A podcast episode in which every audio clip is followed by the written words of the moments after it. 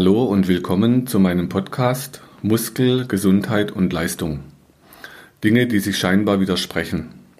Auch heute werde ich wieder ein Thema für euch aufarbeiten, um euch diesen Gedanken näher zu bringen.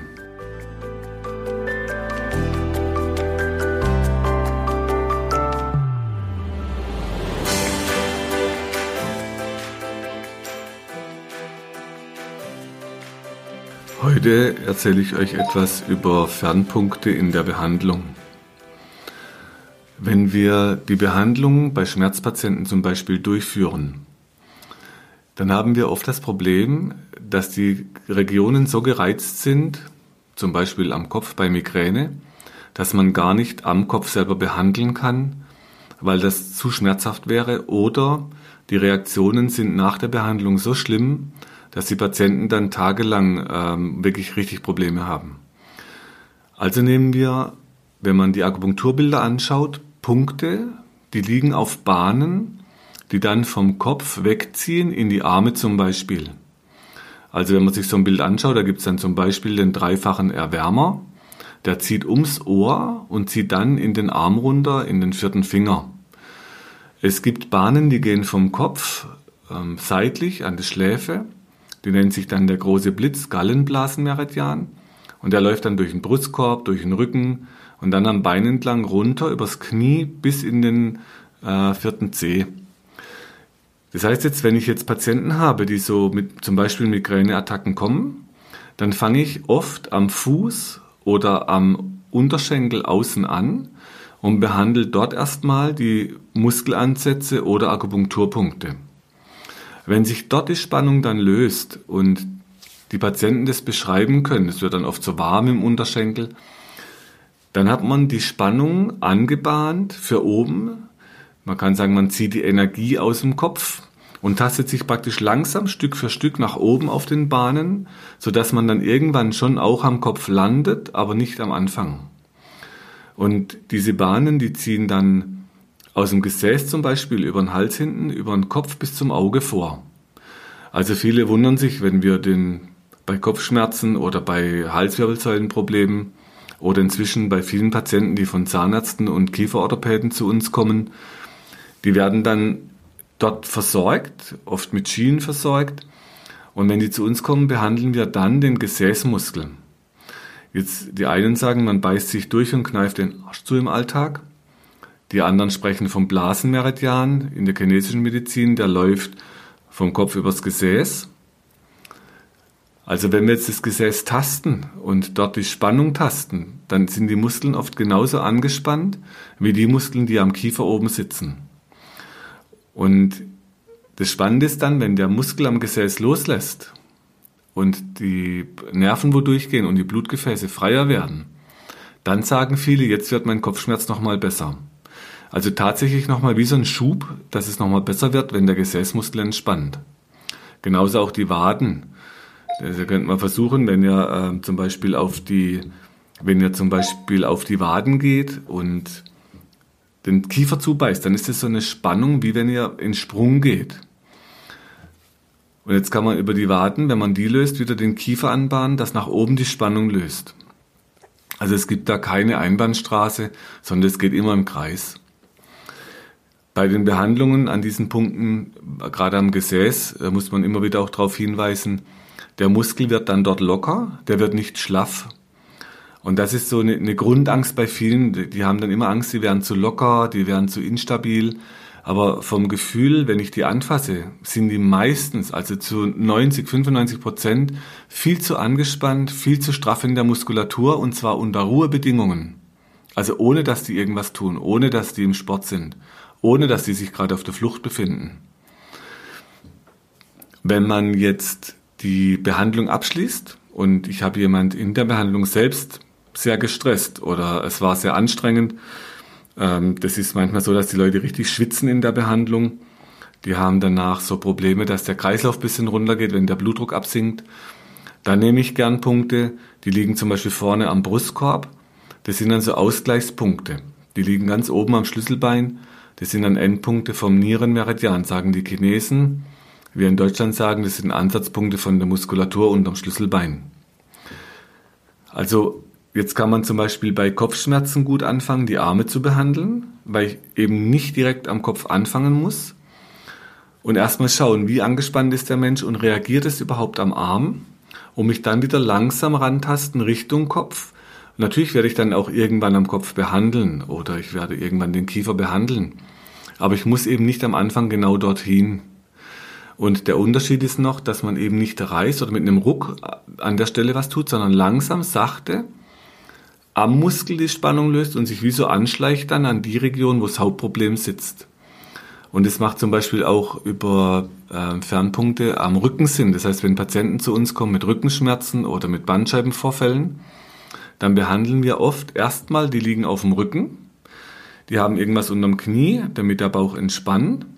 Und dann behandle ich vorne am Bauch den Hüftbeugemuskel, die Bauchmuskelansätze am Brustbein, sodass über diese Fernpunkte, die ja nicht am Rücken sind, dann erstmal die Spannung loslässt auf Muskeln, die zum Rücken ziehen. Und es hat sich bewährt, dass man erstmal vorne behandelt und wenn der Muskel vorne gelöst hat und die Patienten besser in die Streckung kommen, auch im Stehen, dass wir sie dann auf den Bauch legen und dann erst die Gesäßmuskeln behandeln und noch nicht direkt den Rücken und später dann erst Stück für Stück mehr in den Rücken gehen und dann natürlich auch die Rückenmuskeln irgendwann lösen. Für das Knie kann das so aussehen, wenn zum Beispiel jemand immer wieder Knieschmerzen unter der Kniescheibe hat, dann wäre so ein Fernpunkt, wenn man die Bahn nach oben verfolgt zum Becken, dass man dort den Ansatz von dem Muskel, der das Knie mitstreckt, der heißt in der Fachsprache Rectus femoris, man kann auch sagen der Oberschenkel der Strecker vom Knie, die Chinesen beschreiben den als Magenmeridian. Und dann verfolgt man den bis oben ans Becken, wo so Knochen sind, wo der Muskel an den Knochen zieht. Das heißt, man behandelt oben am Becken für die Spannung am Knie. Ich habe zum Beispiel gerade immer wieder mit, am Sportplatz mit Fußballern zu tun. Wenn die so akut eine Verletzung haben am Knie, dann behandle ich nicht primär direkt das Knie, sondern meistens erstmal oben am Becken. Oder ein ganz weit entfernter Fernpunkt wäre dann am Kiefer weil der Magenmeridian, wie die Chinesen den nennen, oder die ventrale Muskelkette, wie das anatomisch genannt wird, über diese Bahnen geht die Spannung. Und so haben wir dann immer die Möglichkeit, dass man auch ganz weit weggeht vom Gelenk und praktisch die gelenkführende Muskulatur nicht am Gelenk behandelt, sondern dort, wo sie ansetzt, am Knochen. Und jetzt entspricht ja beim Oberschenkel doch so eine Strecke, je nachdem wie groß die Menschen sind, 30, 40 Zentimeter, 50 äh, Zentimeter vielleicht, also ganz weit weg von, vom Problem. Und es gibt uns die Möglichkeit, wenn jemand zum Beispiel umknickt mit dem Sprunggelenk unten, dass man nicht direkt am Gelenk behandelt, auch wenn es da ziemlich schnell manchmal dick wird.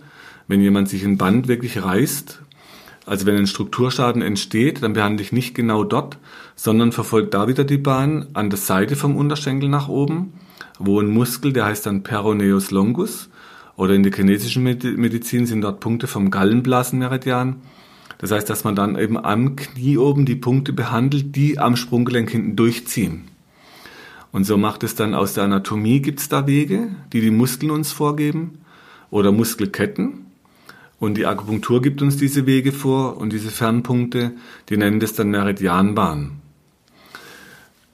Wir haben so die Möglichkeit, zum Beispiel auch wenn Traumapatienten, äh, wenn die sagen, ich hatte zum Beispiel einen Überfall, ich hatte irgendwas am Genick dann muss ich eben nicht am Genick anfangen zu behandeln oder gar dort noch zu manipulieren mit dem nächsten, also die müssen ja dann locker lassen und man geht mit einem Ruck da dran, was dann manchmal wie so ein nächster Überfall wirkt, sondern man hat wirklich die Möglichkeit vorne am Bauch zu lösen und wenn ihr euch mal selber am T-Shirt vorne zieht und das T-Shirt nach unten Richtung Boden zieht, dann werdet ihr merken, wenn ihr den Hals bisschen locker lasst, dass der Hals oben reagiert und mit, sich mitbewegt. Und so sind dann Fernpunkte zum Beispiel für die Halswirbelsäule vorne am Bauch, wo der gerade Bauchmuskel ansetzt. Oder die chinesische Medizin wieder den Magen- und Nierenmeridian hat.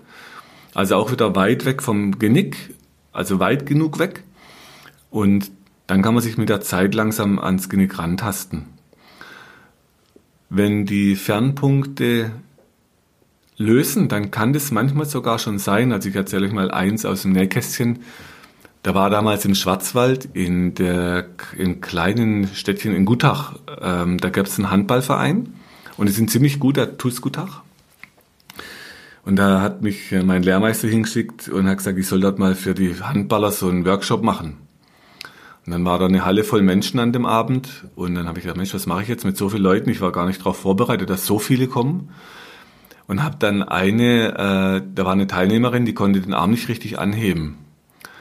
Und dann habe ich sie gefragt, ob ich sie mal anfassen darf und bin dann am Becken, wenn ihr euch von seitlich auf den Beckenknochen drückt, da findet ihr so Punkte von den Bauchmuskeln. Das sind die schrägen Bauchmuskeln. Und da findet man manchmal ziemlich schmerzhafte Punkte, wenn man da drauf drückt. Das heißt, wenn ihr euch dort mal das T-Shirt festhaltet oder ein Hemd oder was ihr gerade anhabt oder eine Jacke und dann versucht euren Arm seitlich anzuheben, dann werdet ihr merken, dass oben an der Schulter oben drauf so ein Zug entsteht von einem Kleidungsstück. Jetzt könnte man natürlich versuchen, mit Gewalt den Arm hochzureißen, dann wird aber irgendwas kaputt gehen. Und zwar unten am Becken, da wo ihr festhaltet. Oder irgendwo dazwischen würde es reißen, aber nicht unbedingt da oben an der Schulter, wo die Kraft wirkt. Wenn ihr dann aber unten loslasst, dann geht der Arm plötzlich deutlich leichter und weiter hoch. Und so habe ich das bei der Patientin dann gemacht. Ich habe dann die Punkte auf dem Beckenkamm behandelt und habe dort so lange gewartet, bis der Muskel entspannt hat. Und dann konnte sie plötzlich den Arm, also aus heutiger Sicht natürlich auch einfach Glück gehabt, dass es tatsächlich mit einem Punkt gereicht hat und so schnell funktioniert hat. Die konnte tatsächlich den Arm direkt besser anheben. Und als ich die dann Jahre später mal an der Tankstelle getroffen habe, das erste, sie lief auf mich zu und sagt, gucken Sie mal, der Arm geht immer noch nach oben. Und äh, manchmal kriegt man halt so Geschenke und das war tatsächlich einfach so wie so ein kleines Wunder, dass man den Punkt halt wirklich direkt erwischt, der diese Spannung festhält und den Arm gehindert hat, dass er hochgeht. So, also für euch als, was könnt ihr mitnehmen? Wenn ihr irgendwo hingeht und ihr merkt, es wird nicht richtig besser, sprecht die Behandler darauf an, auf solche Fernpunkte, dass man mal ganz weit weg vom Geschehen geht und irgendwo ganz anders anfängt.